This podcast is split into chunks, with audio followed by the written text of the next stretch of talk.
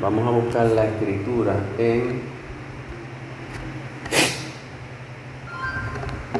Hechos capítulo 13, el verso 22. Hechos capítulo 13, el verso 22. Dice la escritura en el nombre de Cristo Jesús, después de quitarlo, les levantó por rey a David, del cual Dios testificó y dijo, he hallado a David, hijo de Isaí, un hombre conforme a mi corazón, que hará toda mi voluntad. Y quiero que te, te centres en esa parte donde dice que Dios testificó acerca de David. He hallado a un hombre, he hallado a David, hijo de Isaí, un hombre conforme a mi corazón, que hará toda mi voluntad. Señor, esta es la palabra, es la semilla que tú tienes hoy para nosotros. Abre nuestro entendimiento espiritual, ilumina nuestras mentes, disipa eh, todo pensamiento negativo o toda distracción para que esta semilla encuentre terreno fértil en nuestro corazón y pueda dar el fruto y el resultado para el cual está siendo destinada en esta mañana. Que podamos hablar, Señor, eh, a través de la inspiración y de la unción del Espíritu Santo y que tú nos des la sabiduría para comunicar esta palabra aquí a donde quiera que pueda llegar. En el nombre de Cristo Jesús. Amén. El título en esta mañana de esta palabra es conforme a su corazón. Conforme a su corazón. Así que en esta mañana quiero hablar bajo este título, bajo este tema, conformes al corazón de Dios. ¿Y qué significa? ¿Qué significa este tema? ¿Qué significa esta frase para nosotros los creyentes, los cristianos?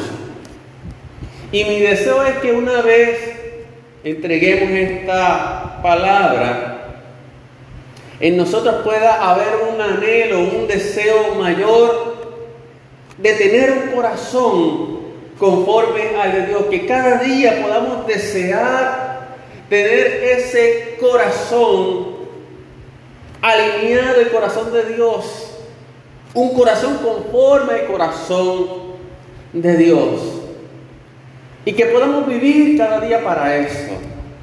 Así que en esta mañana vamos a estar atentos a lo que Dios quiere decirnos. Ahora, no podemos hablar de ser conforme al corazón de Dios sin hablar un poco de David. ¿Por qué de David? Porque precisamente fue de este hombre que Dios declaró, he hallado a un hombre conforme a mi corazón.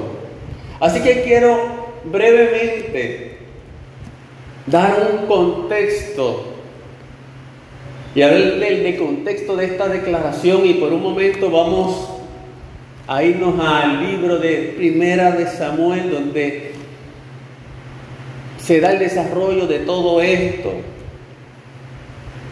Esto obviamente después puedes estudiar esta palabra y puedes irte a Primera de Samuel los primeros capítulos hasta el 16, ¿verdad? Para, para que veas el trasfondo. Pero lo que estaba ocurriendo era que Dios le había dado a Israel un rey por petición del mismo pueblo.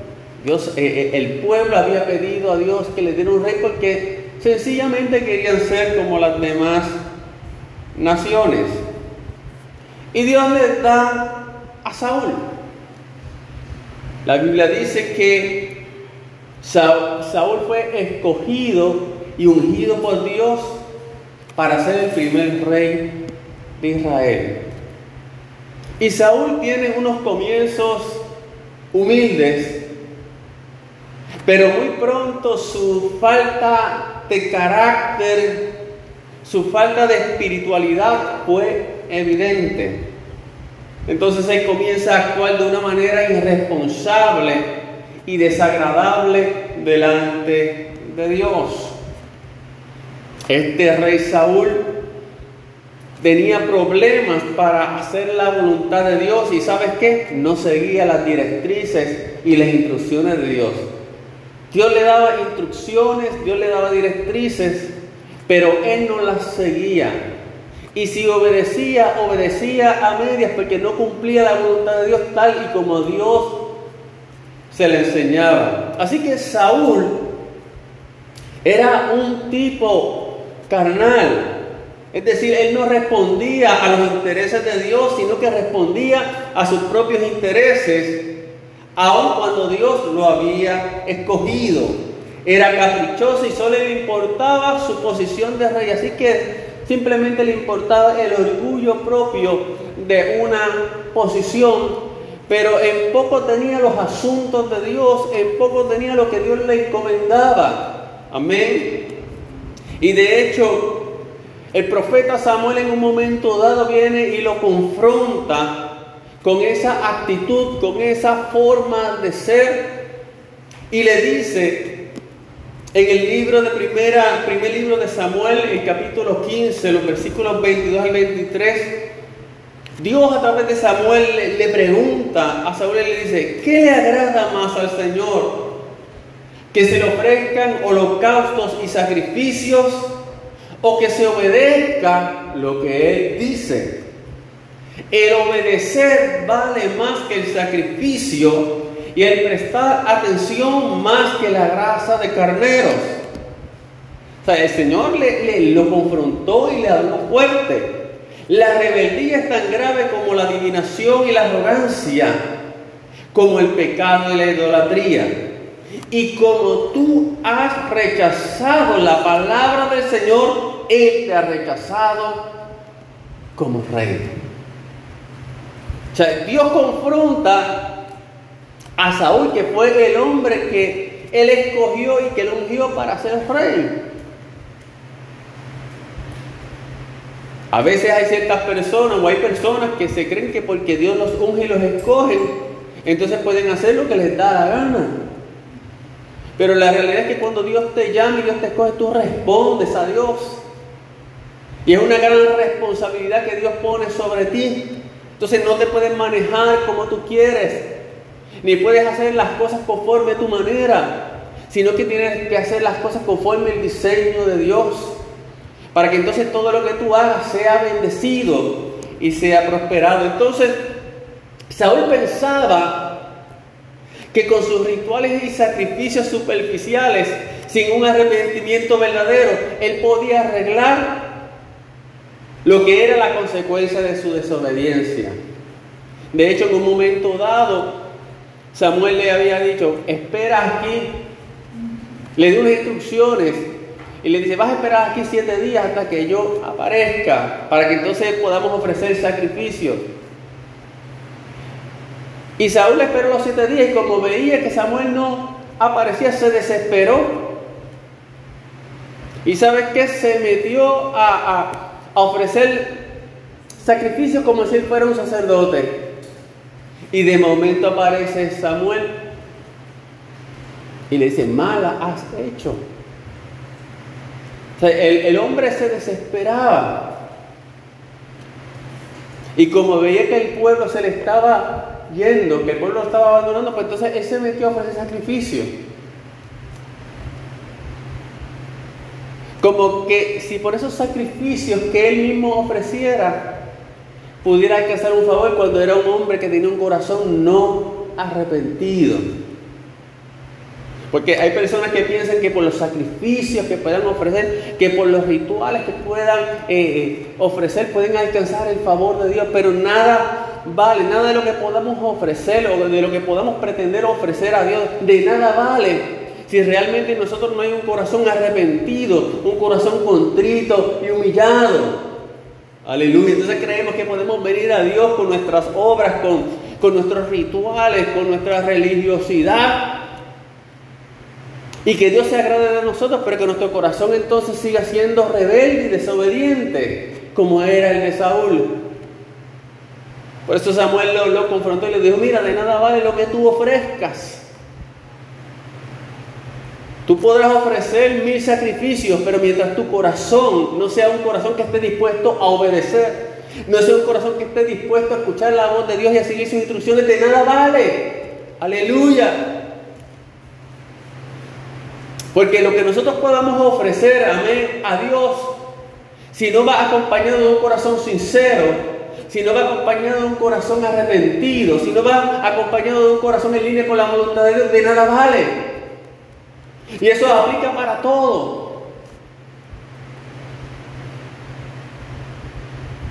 De nada valdría que yo tuviera aquí un ministerio de adoración glorioso, con cantores que tuvieran voces de ángeles, con toda la música y todo el andamiaje. De nada valdría esa adoración si los corazones de aquellos que ministran o de aquellos que pretenden ministrar no están alineados y no son corazones conforme al corazón de Dios y no son corazones arrepentidos. Lo que quiero decir es que podré impresionar a todo el mundo, podré llamar la atención de todo el mundo, pero no podré impresionar a Dios porque mi corazón no está correcto con Dios. Se podría ofrecer toda liturgia, podría ofrecer todo sacrificio, pero si mi corazón no está alineado con Dios, si mi corazón no está rendido a Dios, amén, de nada valdrá. Dios te va a decir, podrás impresionar a los hombres, pero a mí no me impresionas. Y eso es lo que pasaba con Saúl. Saúl quería impresionar a los hombres, pero en cuanto su corazón no era un corazón conforme al corazón de Dios, Dios los impresionaba con Saúl. Así que Saúl no valoró aquello que Dios había puesto en sus manos y aquello para lo cual Dios lo había ungido. Él, decía, yo soy el rey, yo soy una personalidad, el pueblo me adora. Y eso era lo que le importaba a él. Pero tenía un corazón que estaba muy alejado de Dios. Entonces Dios toma la determinación de desecharlo como rey. Y entienda esto, Dios lo desecha como rey. Y algunas personas dicen, no, es que Dios lo desechó de la salvación. O sea, algunas personas toman esto para decir, no, es que ya no tenía salvación. No, aquí no está hablando de la salvación, aquí está hablando de que Dios lo desechó como rey. Es decir, que ya no sería rey, que Dios iba a escoger a otra persona. Entonces Dios escoge a otro. Dios le dice a través del profeta Samuel, primero de Samuel, primer libro de Samuel, capítulo 13, verso 13. Has obrado neciamente. No has guardado el mandamiento que el Señor tu Dios te ordenó, pues ahora el Señor hubiera establecido tu reino sobre Israel para siempre. Pero ahora tu reino no perdurará. El Señor ha buscado para sí un hombre conforme a su corazón y el Señor le ha designado como príncipe sobre su pueblo porque tú no guardaste lo que el Señor te ordenó. Y ese hombre se llamaba David. ¿Qué diferencia o qué diferenciaba a David de Saúl? Pudiéramos mencionar muchas cualidades pero déjame mencionar algunas. Ustedes saben que, que David era el menor de todos sus hermanos y era el cuidador de las ovejas. Mientras los hermanos estaban en la guerra y eran hombres eh, robustos, eran hombres eh, fuertes, David el menor estaba allá en el anonimato cuidando las ovejas de Isaí. Pero David era un hombre espiritual. Era un hombre que a diferencia de Saúl se inclinaba a las cosas espirituales. David era un adorador. David era un hombre valiente.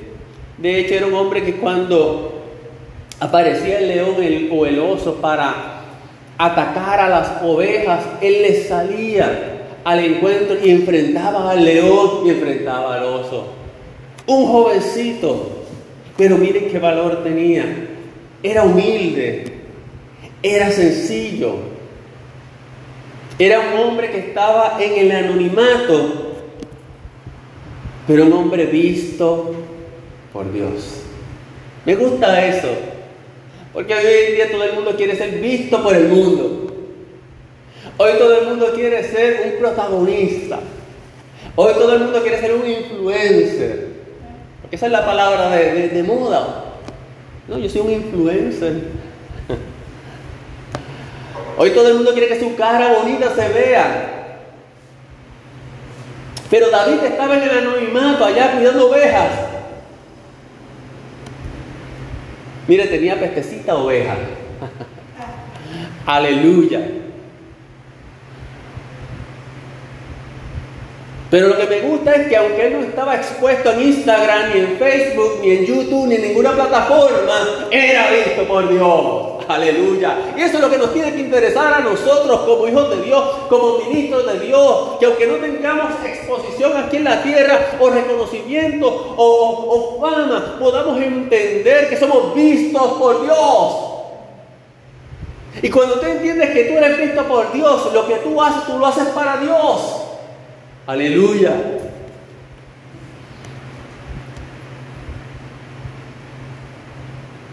David no estaba pendiente de glorias humanas, pero estaba allí en el anonimato. Y en el anonimato, ¿sabes qué? Tenía comunión con Dios.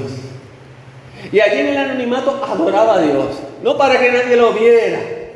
Aleluya. No para hacer un espectáculo. ¡Wow! Mira ese adorador. Porque, amados hermanos, hoy día hay que cuidarse de tantas cosas. Y vuelvo a, esa, parte de, de, tener un corazón conforme al de Dios.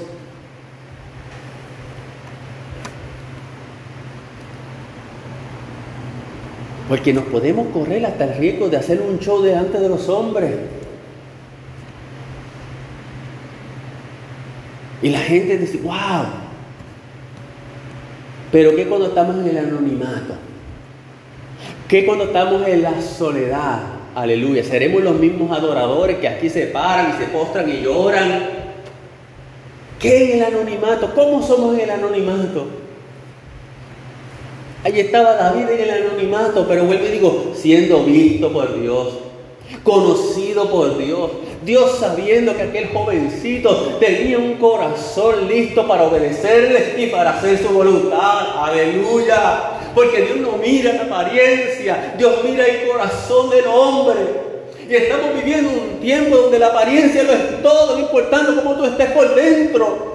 Y necesitamos, aleluya, que se levanten personas, aleluya, que no simplemente reflejen una apariencia, sino que verdaderamente tengan esencia de Dios en sus vidas, corazones alineados a Dios. Aleluya. Así que David tenía estas cualidades maravillosas, pero pues sobre todas las cosas tenía un corazón conforme al corazón de Dios. Y Dios sabía que podría contar con David. Dios sabía que David podía hacer su voluntad y que obedecería a Dios, porque tenía un corazón conforme al corazón de Dios. Ser conforme el corazón de Dios. Quiero que ahora vayamos al Nuevo Testamento porque en el Nuevo Testamento hay una frase que equivale a ser conforme el corazón de Dios. Y esa frase en el Nuevo Testamento que equivale a ser conforme el corazón de Dios es agradar a Dios. Lo que Dios dijo de, David y lo que Dios expresó de David, de eh, que haya hallado David, un hombre conforme mi corazón. En el Nuevo Testamento Pablo lo expresa como agradar a Dios. Primera de Tesalonicenses 4.1. Por lo demás, hermanos, os rogamos pues y os exhortamos en el Señor Jesús que como habéis recibido de nosotros instrucciones acerca de la manera en que debéis andar y agradar a Dios, como de hecho ya andáis, y así abundéis en ello más y más. La palabra agradar significa complacer, significa contentar, significa dar deleite. Cuando Dios dio testimonio de su Hijo Jesucristo, cuando éste estaba siendo bautizado, Dios dijo, este es mi Hijo amado, en quien tengo complacencia o en quien me he complacido. Y fíjate que la declaración que hace Dios es parecida a la que hace respecto a David en el Antiguo Testamento, en el libro de, de Samuel. Así que Dios se expresa cuando sus hijos le agradan. Y hacer la voluntad de Dios es algo que a Dios le agrada mucho. O sea, cuando un hijo hace la voluntad de Dios, Dios se agrada. Y Dios declara, este es mi amado, en el cual yo tengo complacencia. Este es mi amado, en el cual yo tengo deleite. Amén. Agradar a Dios. Ahora, entendamos algo, amados hermanos. Cuando estamos hablando de agradar a Dios, cuando estamos hablando de agradar a Dios, no estamos hablando de un agradar a Dios para alcanzar algo o para ser más aceptos a Él. Vuelvo y lo repito. Cuando estamos hablando de agradar a Dios, no estamos hablando de un agradar a Dios para alcanzar algo o para ser más aceptos a Él, porque ya somos aceptos en Cristo Jesús. No es un agradar a Dios para recibir algo o para un intercambio. No es que yo voy a decir, no, es que yo voy a agradar a Dios con esto, para que Dios haga esto, para que Dios me dé esto y para que yo sea más aceptado. No, no estamos hablando de ese tipo de agradar. Es un agradar a Dios porque le amamos. Y eso es importante que lo podamos entender en esta mañana. Es un agradar a Dios por lo que hemos recibido de parte de lo que Él ha hecho en nosotros. Hemos recibido su gracia y hemos recibido su amor. Aleluya. Bendito sea el nombre de Jesús. Y fíjate que 1 Tesalonicenses 4.1 nos habla de la manera en que debemos andar y agradar a Dios y nos dice que abundemos en ello más y más. O sea, el deseo de Dios es que cada día entonces le agrademos más, que andemos conforme a su voluntad y que abundemos en eso más y más. Aleluya. Quiere decir que el deseo de nuestro corazón, amados hermanos, tiene que ser cada día agradar más a Dios. Pero ese agradar es un resultado, es un producto del amor que le tenemos, es un resultado de la gracia que hemos recibido. Y por cuanto hemos recibido esa gracia, respondemos con el deseo de amarle más, respondemos con el deseo de agradarle más, respondemos con el, deseo de vivir de una manera que a Dios se agrade. ¿Me estás entendiendo? No es que voy a hacer un trueque con Dios, Dios. Ahora yo voy a hacer esto para agradarte.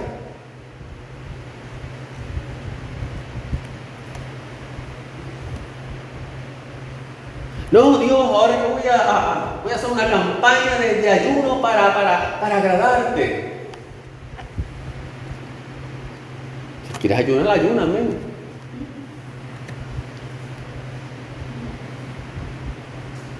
Pero no vas a hacer las cosas como que yo voy a hacer esto para agradarte y tú te vas a ver obligado conmigo a hacer esto. No. Aleluya.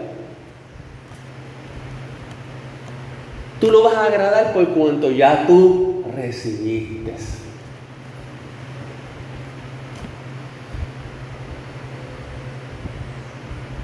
Y ese agradar es entregarlo en ofrenda a Él.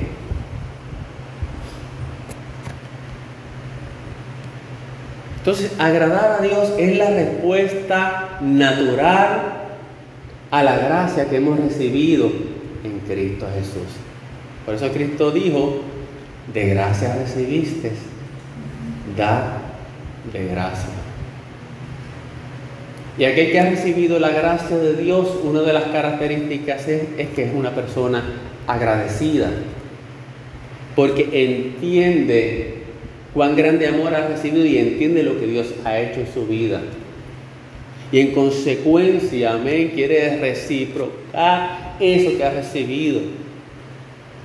Y ciertamente no podemos pagarle a Dios lo que Él ha hecho porque realmente fue un precio infinito. Y no es por nuestras propias obras, pero sí podemos vivir entonces una vida para agradarle. Vivir para Él. Amén. Entonces, ¿cómo se manifiesta esta respuesta a la gracia? ¿Cómo le agradamos? Quiero mencionar aquí unas cuantas cosas que la palabra nos habla de cómo agradamos a Dios. ¿Cómo agradamos a Dios? Primeramente, número uno, creyendo en Él, en su palabra. Esto es teniendo fe. ¿Sabe lo que la Biblia dice en Hebreos 11:6? Que sin fe es imposible agradar a Dios. Sin fe es imposible agradar a Dios. Porque es necesario que hay que se acerque a Dios crea que le hay y que es remunerador de los que le buscan. ¿Recuerdan cuando Jesús se asombraba de la fe de los que creían en Él? ¿Y cómo Jesús respondía a esa fe? Porque a Dios le agrada la fe. A, a Dios le agrada que pongamos en Él nuestra confianza. Entonces, agradar a Dios no comienza particularmente con lo que tú y yo hagamos, sino que empieza primeramente con nuestra creencia y nuestra confianza en Él. Y la fe agrada a Dios y Él es responsable entonces de producir todo lo demás. Cuando tú tienes una fe verdadera en Dios, esa fe va a encender todo lo demás. Esa fe va a provocar acciones de fe. Esa fe va a provocar una vida diferente. Porque tú tienes que vivir en consonancia con lo que tú crees. Amén. Tú no puedes decir yo creo en Dios, yo creo en Cristo. Pero entonces tu vida refleja un mensaje diferente. Aleluya. Así que todo comienza con la fe. Sin fe es imposible agradar a Dios. Y Dios se agrada de nuestra fe. Dios se agrada de que nosotros sin tener una, una prueba, una evidencia física que podamos ver, podamos creer en Él. Por eso Jesucristo expresó una bienaventuranza para aquellos que creen sin haber visto. Bienaventurados los que creen sin haber visto. Y el apóstol Pablo, digo el apóstol Pedro, en su primera epístola, en su capítulo 1 y el verso 8, él dice, hablando de Jesús, a quien amáis sin haberle visto. Esto parece una locura. Amamos a Jesús sin haberle visto. ¿Por qué? Porque hemos creído en Él. Le amáis a quien ahora no veis, pero creéis en Él. Y no solamente eso, os regocijáis grandemente con voz inefable y lleno de gloria. A Dios le agrada entonces cuando creemos en su Hijo Cristo. Porque aunque no tengamos unas pruebas físicas, hemos creído en Él y sabemos que Él es real. Aleluya. Entonces, la fe es nuestro primer paso que agrada a Dios. Le agrada a Dios cuando creemos en su palabra. Le agrada a Dios cuando confiamos en sus promesas.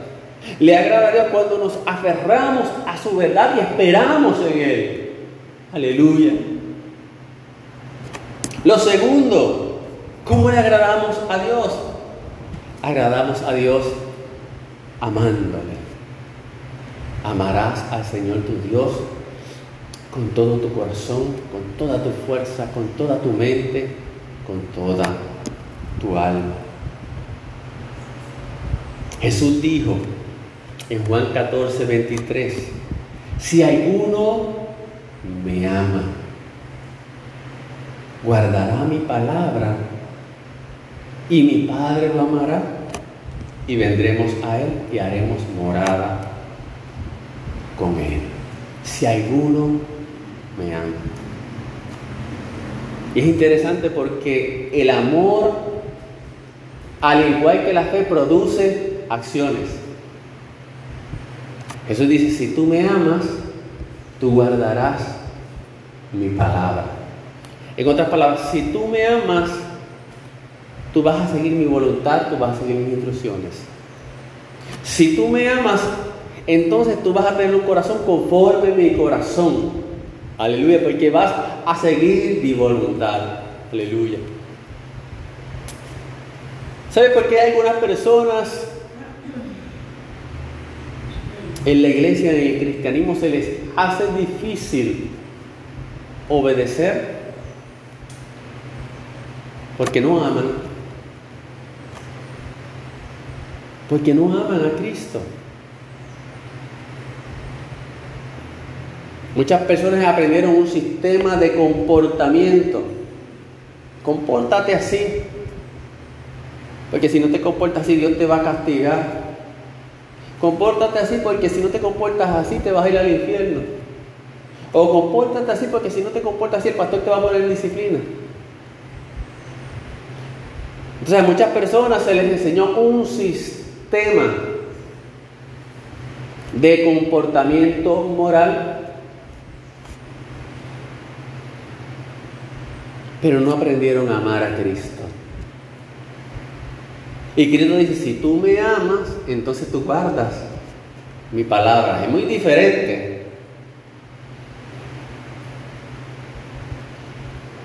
Cuando se te inculca un sistema por miedo, realmente eso no va a producir un hijo, un cristiano saludable. De hecho, la Biblia dice que el perfecto amor echa fuera el temor. Pero a muchos, y en algún momento tal vez nosotros se nos inculcó un sistema tal vez de miedo.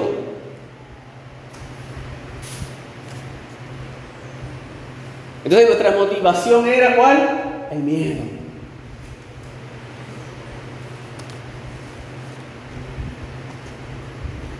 Pero en el miedo no hay libertad. Pero en el amor hay libertad. Si me amas, guardarás mi palabra. Y esto es importante, amados hermanos, porque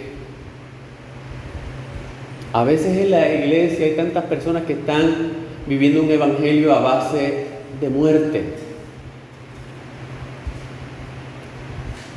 Yo digo que se les hizo tanto, se les hizo tanto terrorismo espiritual que no pueden ver el gran amor de Dios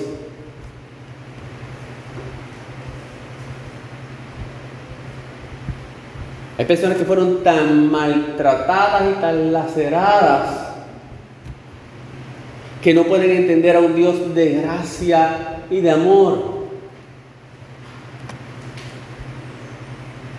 Aleluya. Y se mueven a base de la motivación del temor. Pero qué maravilloso es cuando podemos cambiar eh, de eso, de esa motivación del temor y del miedo a la motivación del amor. Saber que Él me ama y que yo lo amo. Y por cuanto lo amo, entonces quiero agradarle. No por temor al castigo, no por temor a un juicio, aleluya, sino por amor. El amor entonces te hace libre.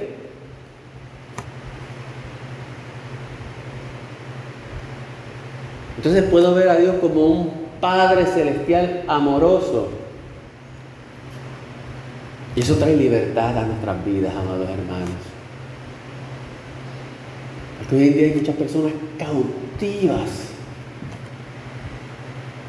en sus mentes. Y sabes que una vez pierden el temor, se van. Una vez pierden el miedo, se van. Porque el temor no va a retener a nadie. Pero el amor, aleluya. El amor es como el azúcar para las hormigas. Echale un poquito de azúcar a las hormigas y las vas a tener allí. Aleluya. El amor de Cristo. Amándole, le agradamos. Número tres, le agradamos también en nuestra manera de vivir. Colosenses 1.10. Para que vivan de manera digna del Señor, agradándole en todo. Agradándole en todo. Esto implica dar fruto en toda buena obra y crecer en el conocimiento de Dios. Hay que vivir de manera digna. Cuando queremos agradar a Dios, vamos a vivir de una manera digna delante de Dios. Vamos a cuidarnos para Dios. Vamos a vestir para Dios. Vamos a hablar y vamos a hacer expresiones para Dios. Lo que publiquemos en el Facebook tiene que ser para Dios. Entonces no me voy a poner a, estar criticando, ni a estar poniendo chisme, ni a estar entrando en esta actitud prepotente. No, no, no. Aleluya, porque yo tengo que vivir de manera digna. Y vivir de manera digna significa también que tengo que hablar de manera digna. Tengo que expresarme de manera digna. Tengo que relacionarme y tratar a las personas de manera digna, digna del Señor. Aleluya. Así que es más, esto es más que simplemente tener una apariencia. Dice agradándole en todo. Agradándole en el trabajo. Agradándole en casa. Agradándole en todo. Número cuatro, adorándole en espíritu y en verdad. Pero la hora viene y ahora es cuando los verdaderos adoradores adorarán al Padre en espíritu y en verdad. Porque ciertamente a los tales adoradores el Padre busca que le adoren. Agradamos a Dios cuando le adoramos. La Biblia dice que ofrezcamos a Dios continuamente mediante Cristo sacrificio de alabanza a Dios, es decir, el fruto del labio y confiesen su nombre. Entonces, a Dios le agrada cuando confesamos a Cristo. Claro que a Dios le agrada cuando venimos aquí y le adoramos. Eso es agradable a Dios. La alabanza es agradable a Dios. La adoración es agradable a Dios. Pero no solamente como una expresión, amén, de lo que hay en nosotros, sino que también, aparte de que la adoración es una expresión de reconocimiento, También es una expresión de la vida de Cristo en nosotros. Y en ese sentido nosotros también, como hemos sido recipientes y objetos de la gracia, tú y yo nos convertimos también en una alabanza para Dios. Aleluya. Por eso Pablo dice en Efesios 1.12, a fin de que seamos para alabanza de su gloria. Tú eres alabanza para el Señor. Tu vida es una alabanza para el Señor. ¿Por qué? Por lo que Dios ha hecho en ti. Por la obra que Dios ha hecho en ti. Tu vida testifica de la gracia de Dios. Tu vida testifica de lo que Dios ha hecho en ti. Aleluya. Y otros cuando lo ven pueden reconocer eso. Aleluya. Y número 5. ¿Cómo agradamos a Dios? Haciendo todo para Él y no para los hombres. Colosenses 3:23. Y todo lo que hagáis, hacedlo de corazón, como para el Señor y no para los hombres. Claro que vamos a hacer cosas, sí Señor. Claro que vamos a hacer cosas, pero las vamos a hacer de corazón y las vamos a hacer como para el Señor y no para los hombres. Amén.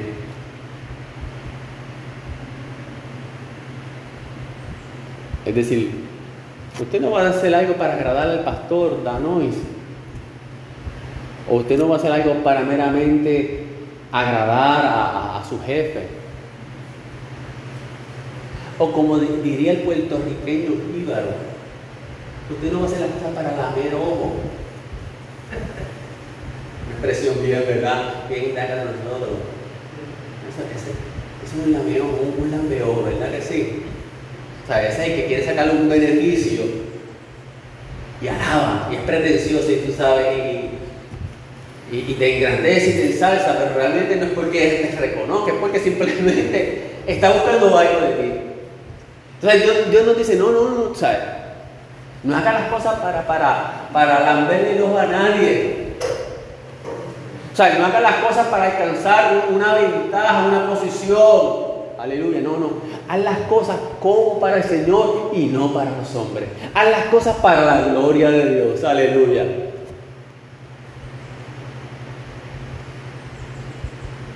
A veces cometemos el error con los niños que decimos, no, pórtate bien, entonces yo te voy a dar esto.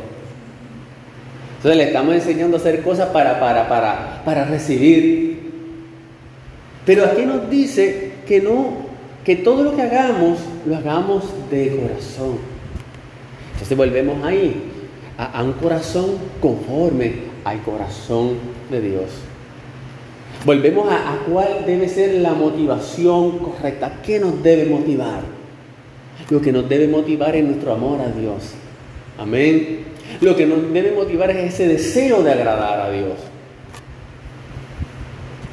Y a veces tenemos que evaluarnos hay momentos que tenemos que evaluarnos y ver, espérate, ¿por qué estoy haciendo esto? Empecé con mucha pasión para el Señor, pero ya quizás no lo estoy haciendo ni para el Señor. Ya lo estoy haciendo tal vez por compromiso, por rutina, y a veces hay que detenernos y evaluarnos. Espérate, espérate, ¿en qué he caído? Simplemente lo estoy haciendo por, por, por, un compromiso con alguien, por una responsabilidad. Porque como humanos, muchas veces tenemos esa tendencia, nos cansamos a veces. Hay momentos que tenemos que detenernos y evaluar, espérate, ¿para quién yo estoy trabajando?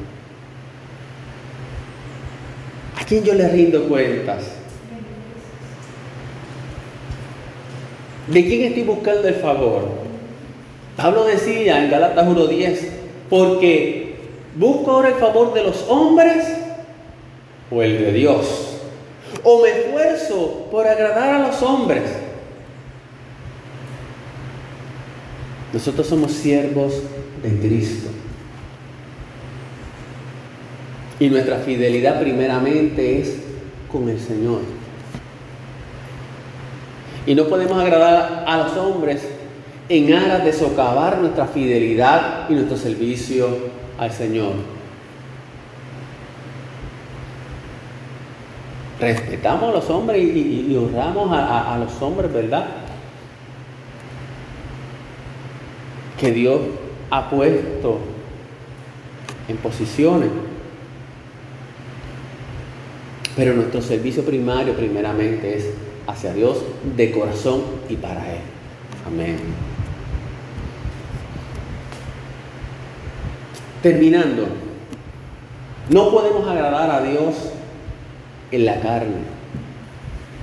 Le agradamos en el Espíritu. Esto es cuando somos guiados por el Espíritu Santo. Romanos 8, del 7 al 8 dice, ya que la mente puesta en la carne es enemiga de Dios, porque no se sujeta a la ley de Dios, pues ni siquiera puede hacerlo. Y los que están en la carne no pueden agradar a Dios. Así que cuando vivimos una vida conforme a la carne, piense por ejemplo como vivían los corintios, que Pablo le dice, vosotros sois carnales, pues ahí realmente Dios no puede agradarse de nosotros. Entonces. Cuando vivimos una vida en la carne, Dios no puede decir, oye, hijo amado, tengo complacencia en ti. No, no, porque estamos viviendo una vida contraria a lo que es el diseño de Dios, ¿me entiendes?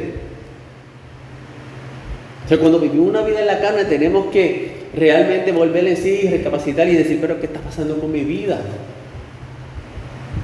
Hay personas que tienen que volver en sí. Aleluya, porque el diseño de Dios, lo que Dios ha provisto, no es que vivamos en la carne o por la carne, sino que vivamos por el Espíritu, el Espíritu de vida, el Espíritu que nos vivifica, el Espíritu Santo, aleluya. Entonces, para poder agradar a Dios, amén, necesitamos vivir una vida dirigida, gobernada y llena del Espíritu. Para cerrar, hemos dicho que agradar a Dios y ser conforme al corazón de Dios son la misma cosa. Y tenemos que valorar a Dios y tenemos que valorar nuestra relación con Dios. Valorar todo lo que Él es y lo que ha hecho por nosotros. ¿Sabes para qué? Para que se encienda en nosotros ese deseo de cada día agradarle más y más. Por eso el salmista decía, bendice alma mía al Señor y no olvides ninguno de sus beneficios. No podemos olvidar los beneficios que hemos recibido de parte del Señor. No podemos olvidar el llamado que el Señor nos hizo cuando estábamos perdidos, cuando estábamos... Eh, en esa crisis, cuando estábamos apoyados en ese, en ese dolor. No puedes olvidar de dónde Dios te trajo, no puedes olvidar cómo tú estabas antes. A veces hay que mirar un poco hacia atrás para ver cómo yo estaba antes. El dolor que tenía, la angustia, cómo yo vivía la desesperanza, aleluya. A veces hay que ir un momentito atrás y ver, espérate cómo yo estaba, porque a veces estamos en el presente y estamos quejándonos y estamos mirando tal vez las carencias o estamos mirando lo que estamos atravesando, pero no miramos hacia atrás, cómo yo estaba, lo que Dios ha hecho en mí, aleluya. Y cuando hacemos eso y empezamos a meditar como el salmista, entonces empieza a encenderse en nosotros ese deseo, esa llama viva de amar más a Dios y de quererle agradar y de hacer su voluntad. Oh, gloria a Dios. Entonces Dios te dice, no olvides lo que he hecho en ti. Había una serie que se llamaba Prohibido Olvidar. Creo que era una serie española. Y Dios te dice, no puedes olvidar. No olvides el día que tuviste ese encuentro conmigo. No olvides el día que te encontré. Mira hacia atrás y mira el camino que has recorrido. Aleluya. Ser conforme al corazón de Dios es estar sintonizado con Dios. Es que sus caminos sean mis caminos. Es que sus deseos sean mis deseos. Es que sus propósitos sean mis propósitos. Ser conforme al corazón de Dios es que caminemos al paso de Dios. Aleluya. No que Dios camine por un lado y yo camine hacia la otra dirección. No que Dios camine adelante y yo me, me, quede rezagado. No es que yo pueda caminar con Dios. La Biblia dice que no caminó con Dios y por cuanto caminó con Dios, Dios se lo llevó. Entonces se conforma el corazón de Dios es caminar con Dios al mismo ritmo. Aleluya. Ser conforme el corazón de Dios es que no estamos ignorantes a lo que Dios está haciendo. Cuando somos conforme al corazón de Dios, mi corazón y el de Dios es uno. Aleluya. Ser conforme al corazón de Dios que podamos sentir un vivo deseo de agradarle.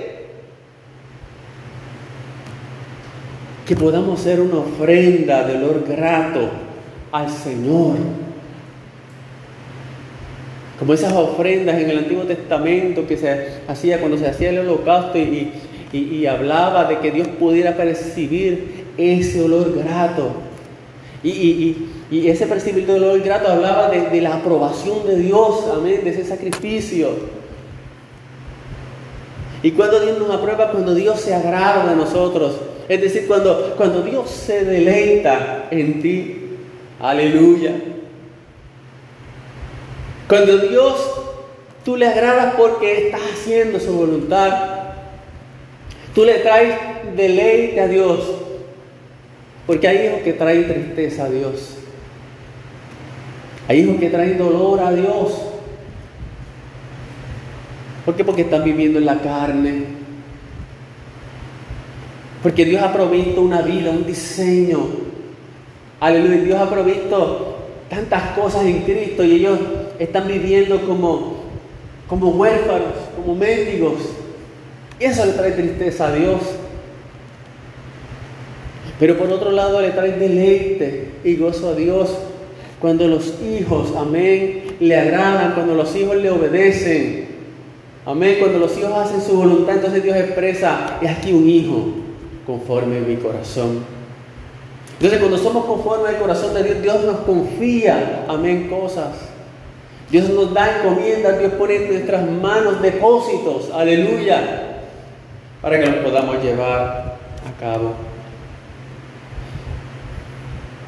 Que seamos olor fragante. Pablo decía en 2 Corintios 2.15, porque fragante aroma de Cristo somos para Dios.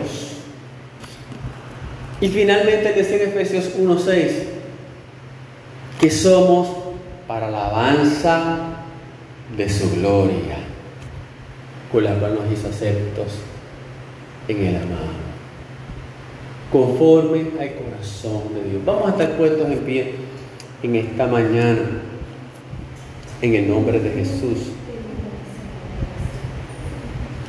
Aleluya.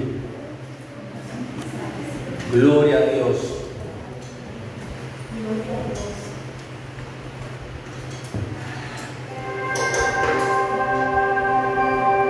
Gracias. Gracias Señor. Gracias Dios. Yo te dije que el propósito de esta palabra era que cuando termináramos esta palabra, realmente nosotros se encendiera un deseo mayor por agradar a Dios.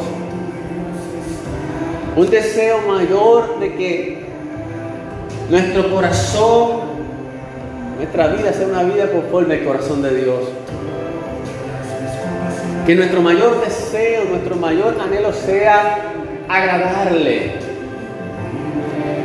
Aleluya. Expresar ese agradecimiento, expresar ese amor hacia Dios. Y a través de la palabra te dije algunas maneras en las cuales podemos expresar ese agradar a Dios. Pablo dice que abundemos más y más en esto. Aleluya. Así que, amados hermanos, todavía hay camino que recorrer. Aleluya. Que podamos tener la conciencia y, saber y decir, wow. Y podamos tener testimonio de Dios de que le estamos agradando. Que sabemos que estamos haciendo lo que es su voluntad. Aleluya. Que podamos ser como David, y no como Saúl. Saúl era obstinado. Saúl era caprichoso. Saúl hacía lo que le daba la gana, hacía lo que le convenía. Dios le decía algo y él hacía otra cosa o, hacía las cosas a media. Pero David estaba dispuesto a hacer la voluntad de Dios. Aleluya. Gloria al nombre de Cristo. Y esta mañana vamos a ponernos a disposición de Dios. Amén. Aleluya. Estar abiertos a la voluntad de Dios.